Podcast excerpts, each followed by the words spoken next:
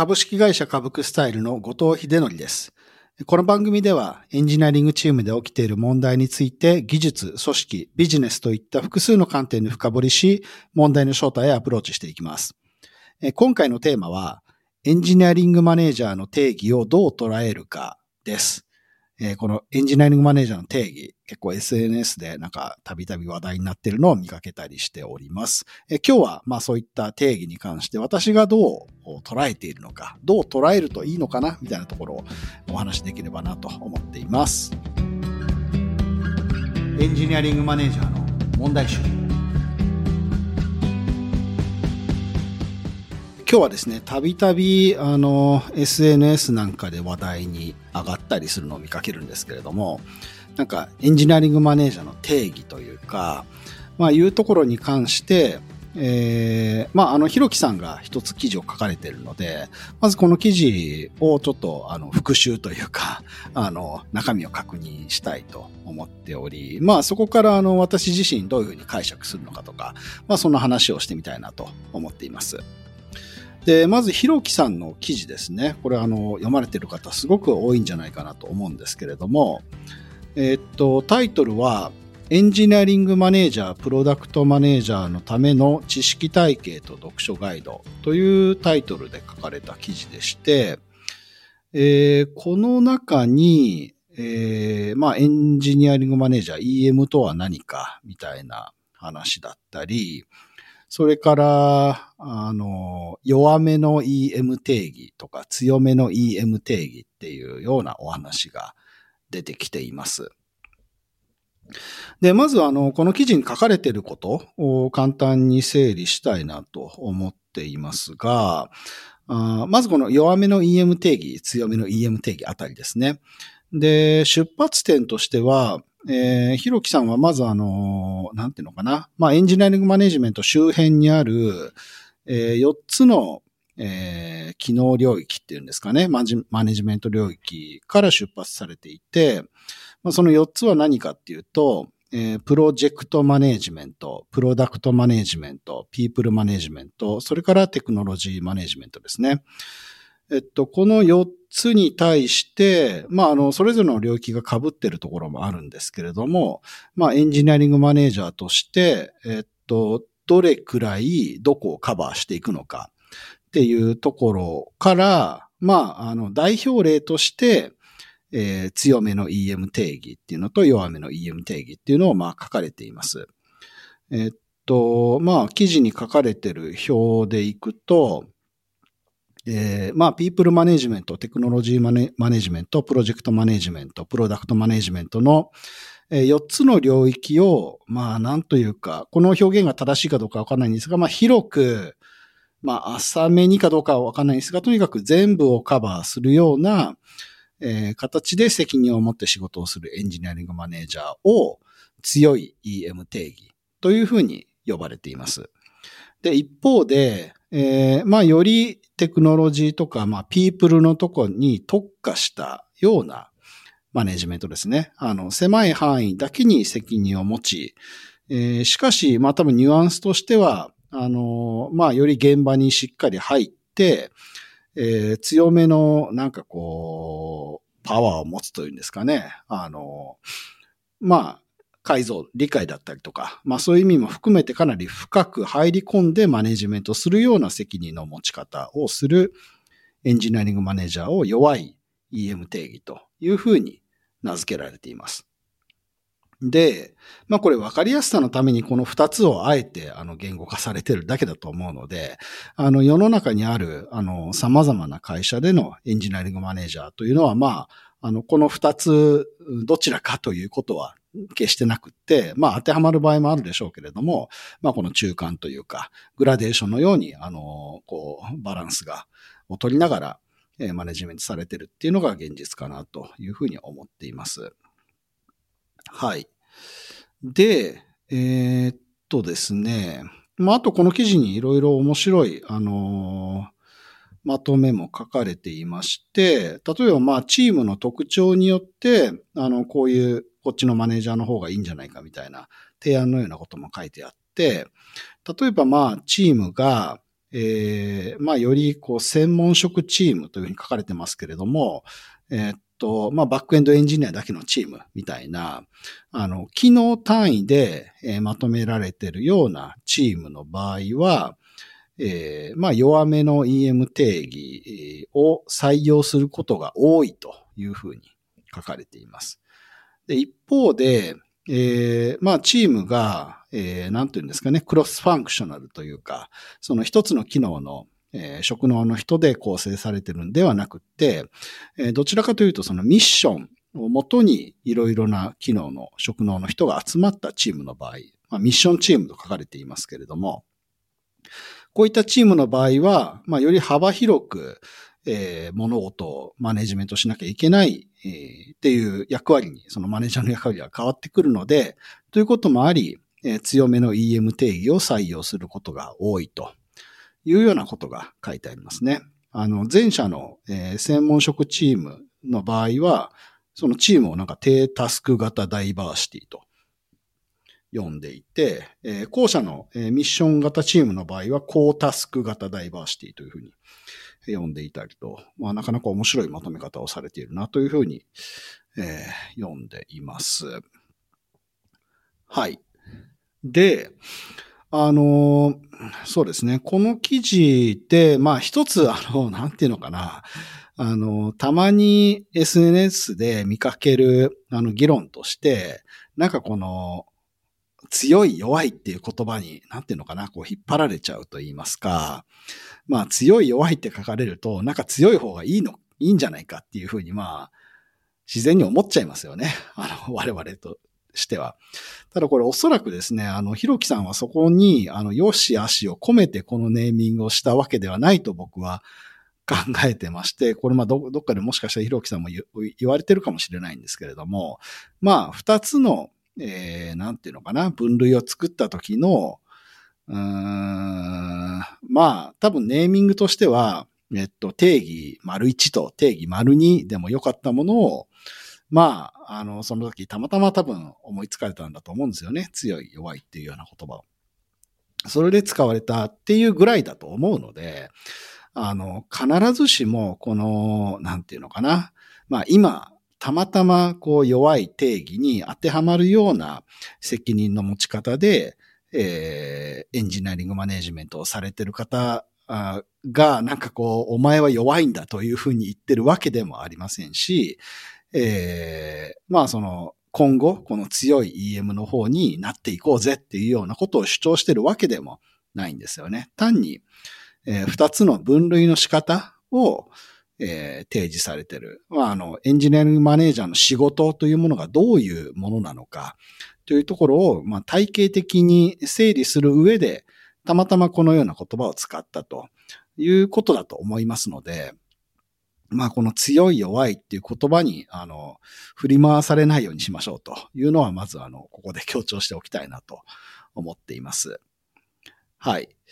で、えー、っと、まあ、とはいえ、あの、すごく参考になる記事で、まあ、これを出発点にいろいろな議論が生まれてるっていうのはすごくいいことだと思っています。で、あの、とはいえ、あの、私のこのポッドキャストでも、まあ、いろんな会社でのマネジメントのこととか、あの、伺ってくる中では、なんか必ずしもここに書かれてるような、その分類の考え方だけで、こう答えが出せるというか、なんかこう、なんていうんですかね、ヒントになるわけでもないものもあったりするかなと思っていて、例えば代表的な例がですね、何度か前に、あの、このポッドキャストで収録したゆめみさんの例なんかで言うと、まあそもそもエンジニアリングマネージャーを置いてないと。なので、あの、この、例えばエンジニアリングマネージ、マネージャーが持つべき4つのえー、この機能みたいなのがありましたよね。この4つの機能を、なんか人が持つっていう考え方をしていなくって、まあ、機能として委員会みたいなもので、え、っと、カバーしたりだとか、まあそういった考え方をしているところもあるので、もうそうなってくると、もうそもそもなんか、エンジニアリングマネージャーっていう話でもないし、まあ強い弱いみたいな話ですらないと。なので、あの、まあ、考えの出発点としては面白いんですけれども、やっぱその会社の中で、あの、マネジメントがどうあるべきなのかなっていうのはまた別の話なのかなというところがあります。というわけで、あの、まあ、記事の話は一旦これぐらいにして、あの、私自身がこの記事を読んだときに、なんていうのかな。あの、まあ、とてもいい内容なので、それを自分自身の、まあ、マネジメントへの理解だったり、あの、応用というか、自分がこう、何か新しい現場だったりだとか、会社さんのことを考えるときに、えー、使える道具に、えー、したいと思うわけですよね。ただ、使える道具にしようとすると、まあ、なんというのかな。まあ、あの、この書かれてる通り、あの、そのまま当てはめて考えるというやり方ももちろん、えー、一定ワークするとは思うんですけれども、まあ僕でしたら、そこから踏み込んで、まあ自分自身の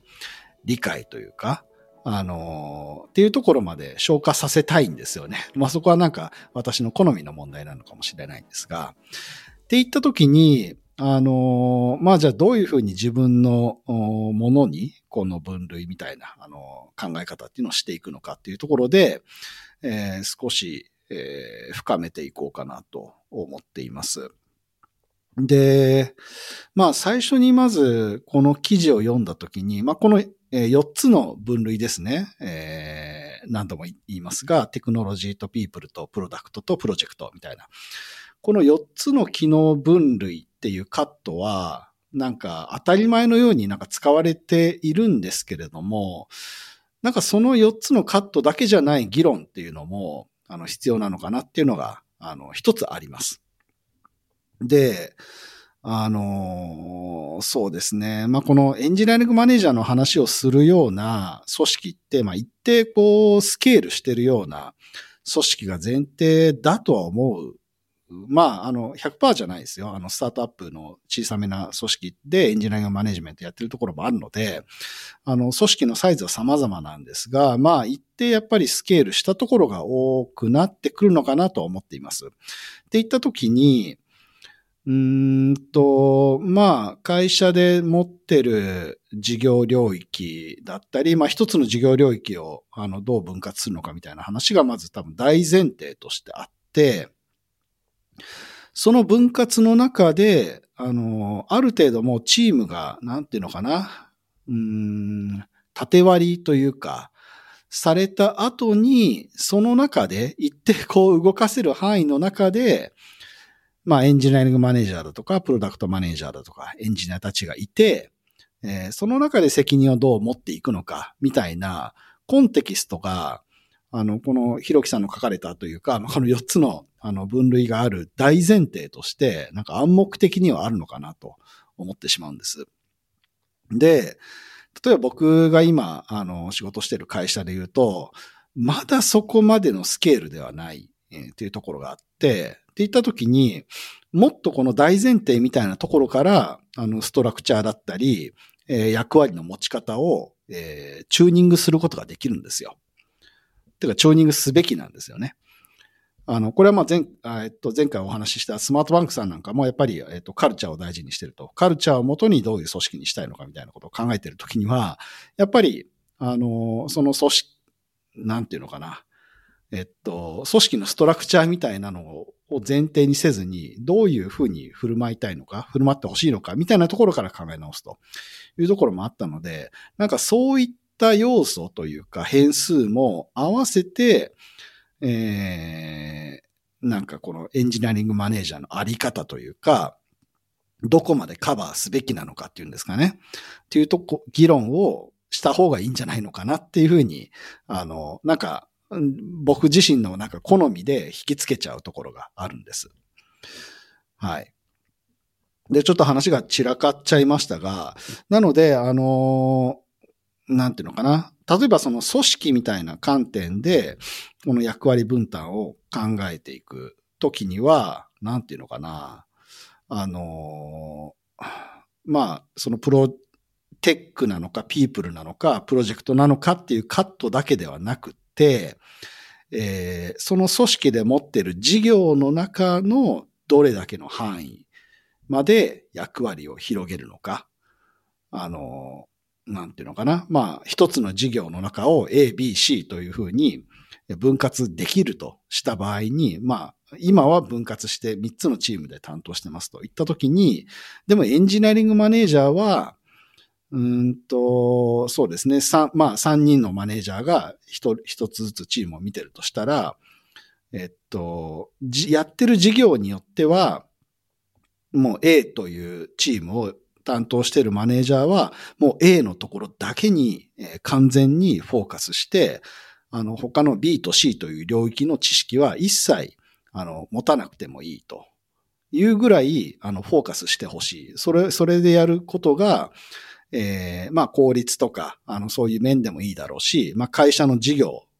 まあ短期にも長期にも、えー、貢献するはずだというふうに考えている会社とか、まあそうそういうプロダクト事業の場合もあると思いますし、一方で、うんと、これは僕が今所属している会社なんかはそうなんですけれども、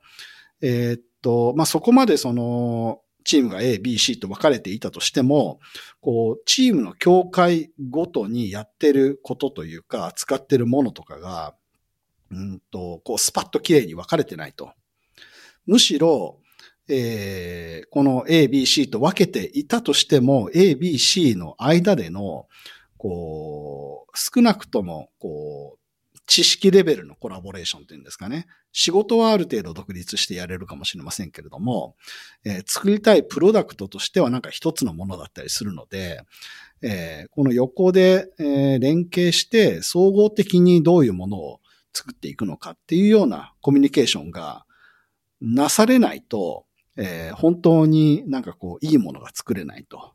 いうような会社もあったりすると思うんですね。もう僕の会社は本当にそうなんです。で、そうだとすると、少なくとも、まあ、メンバー全員とまでは言わないにしても、えー、何をやるべきかと考える人、これは、まあ、プロダクトマネージャーだったりしますし、まあ、このプロダクトマネージャーのカウンターパートとして動くことを求められるエンジニアリングマネージャーなんかは、一定そのチームの中だけに知識が閉じるのは良くないというふうに考えることもあると思うんですね。で、むしろ、えー、エンジニアリングマネージャーは、えー、アサインされたチームは A という一つのチームかもしれないけれども、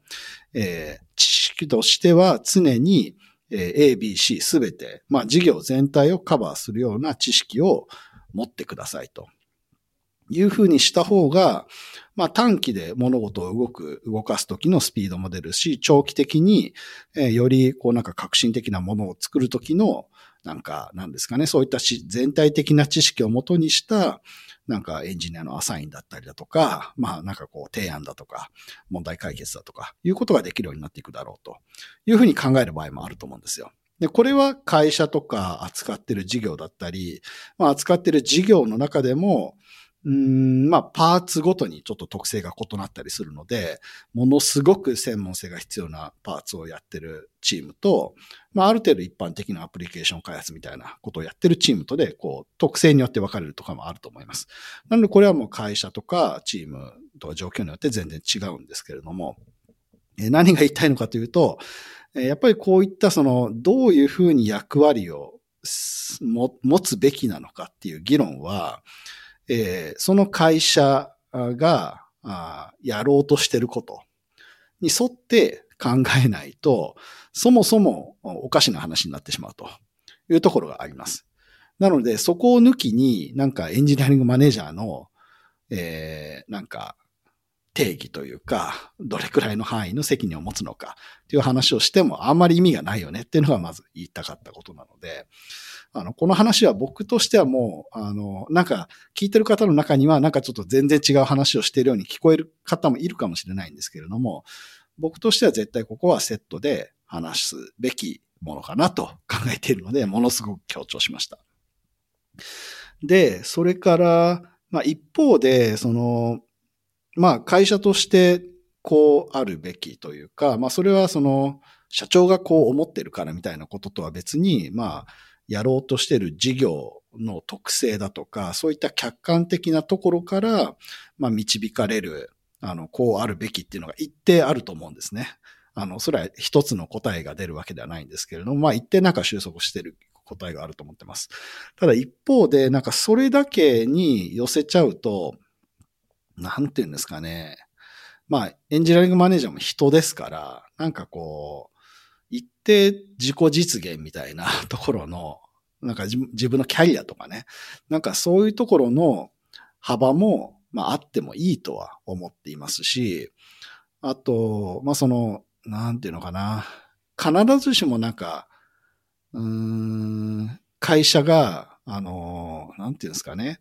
まあ、入社した時になんか CTO みたいな、こう最初になんかそういった役割の設計みたいのをしてる人がいて、それが会社のやってほしいことだとした時に、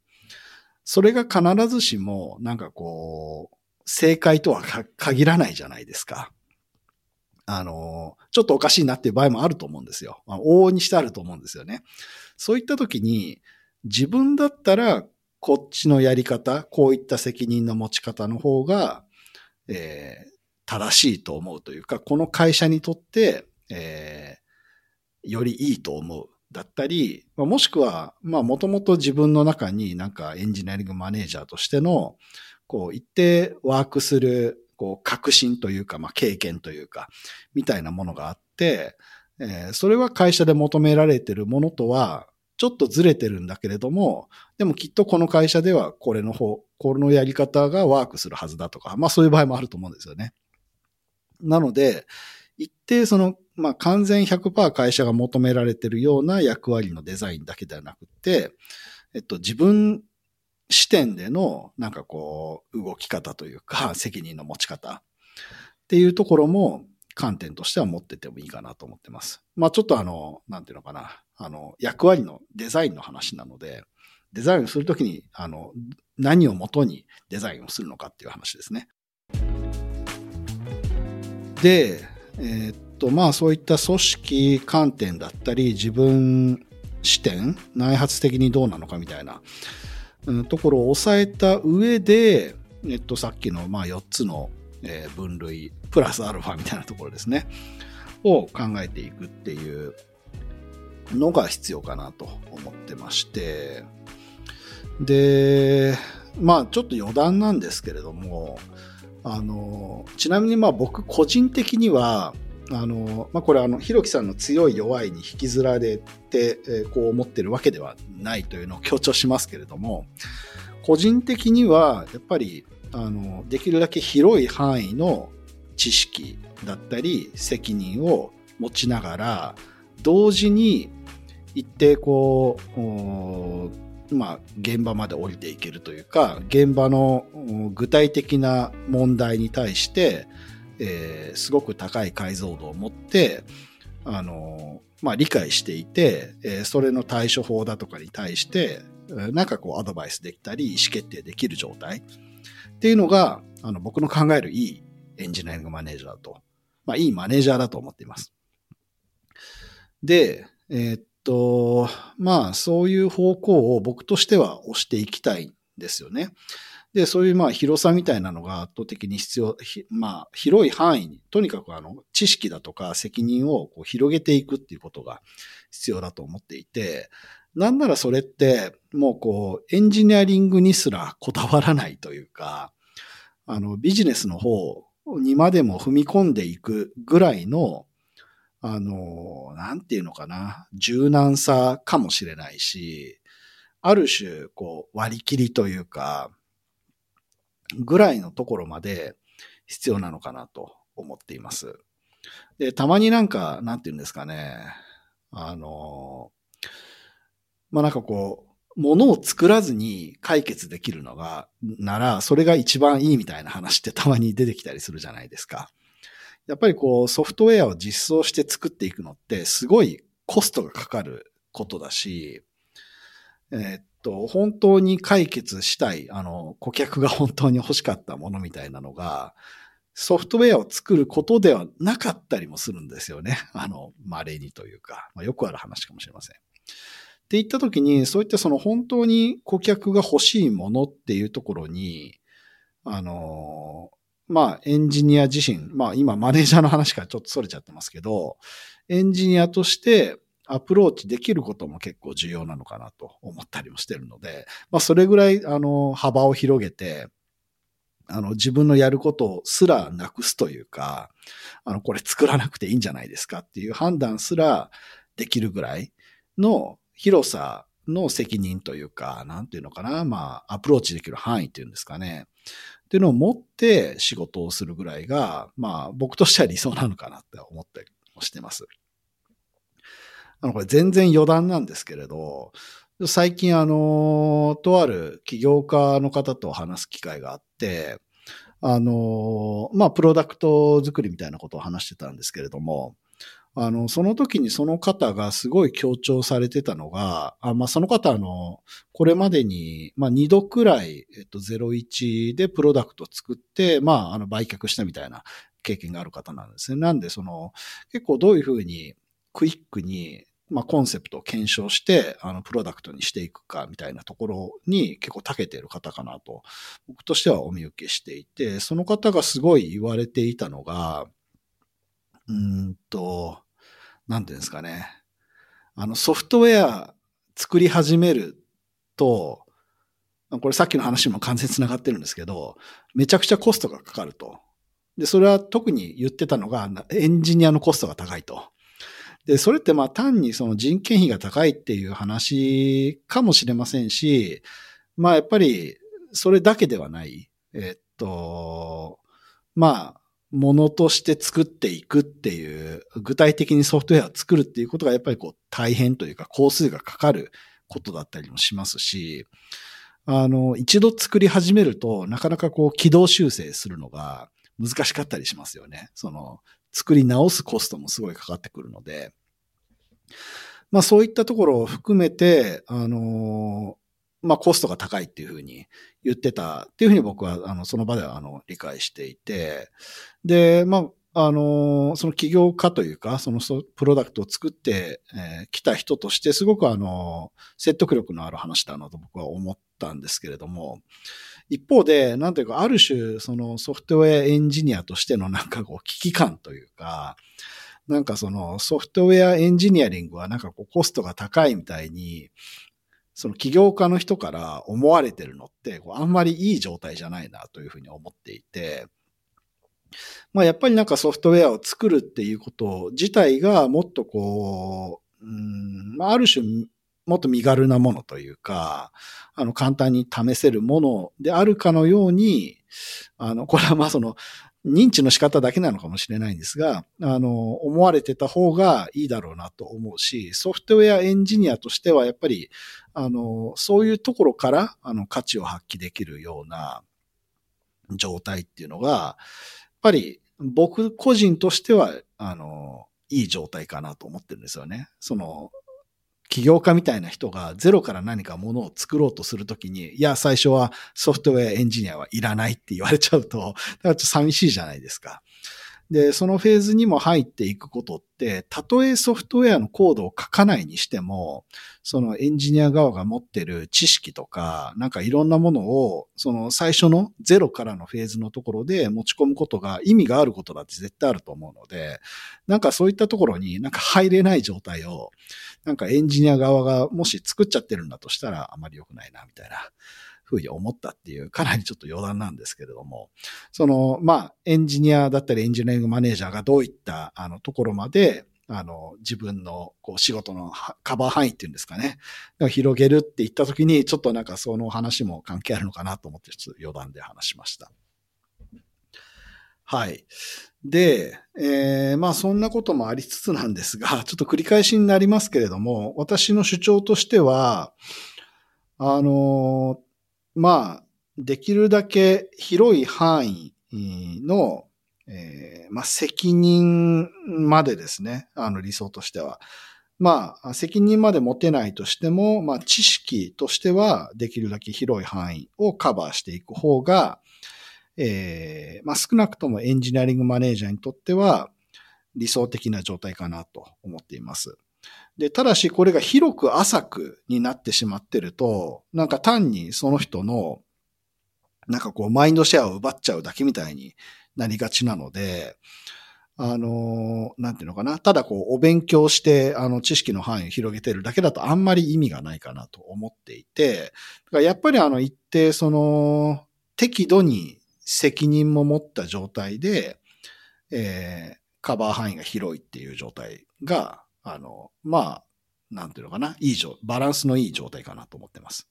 で、これはあの組織によって可能不可能みたいなのがあるので、あの、なんか、やりたいと思ってすぐにできることじゃないかもしれませんが、あの、僕としては、あの、その方がいいとは思っています。で、この、責任を持っているっていう状態は、あの、なんだろう。まあ、単にその、なんていうのかな、そのチームのマネージャーとして任命されてるだけっていうのでは当然なくって、えー、そのチームだったり領域をマネージしてるっていうことは、えー、その領域で起こってる、えー、日々の問題、課題だったり、まあその人た、人々、なんていうのかな、メンバーたちがやってる、ぶち当たってる課題だったりもしますし、えー、扱ってるソフトウェアだったり、プロジェクトだったりで起きてる問題だとか、まあそういうことをきちんと把握していて、まあそれに対して、えー、まあ自分が、えー、何かこうソリューションを提示できたり、まあ実装まですることも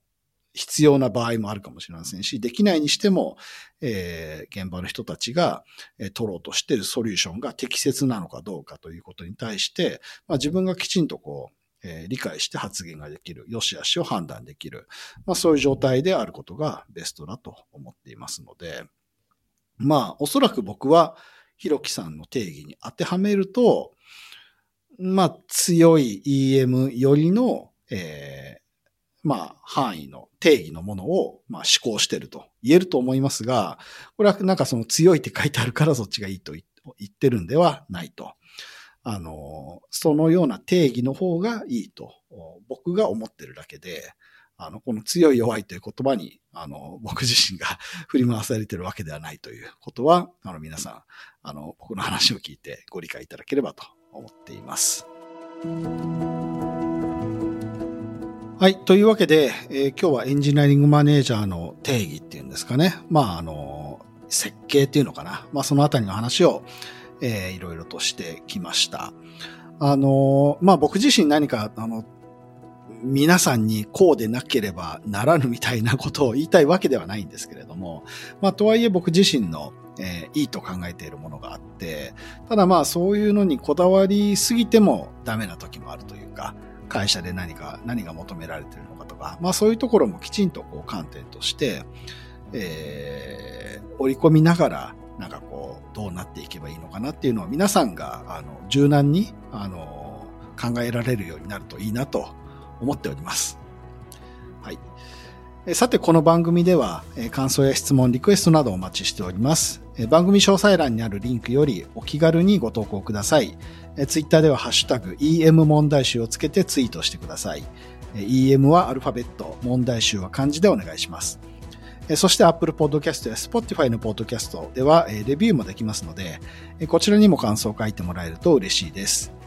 お相手は株式会社株クスタイル COO 兼 CTO の後藤秀則でした。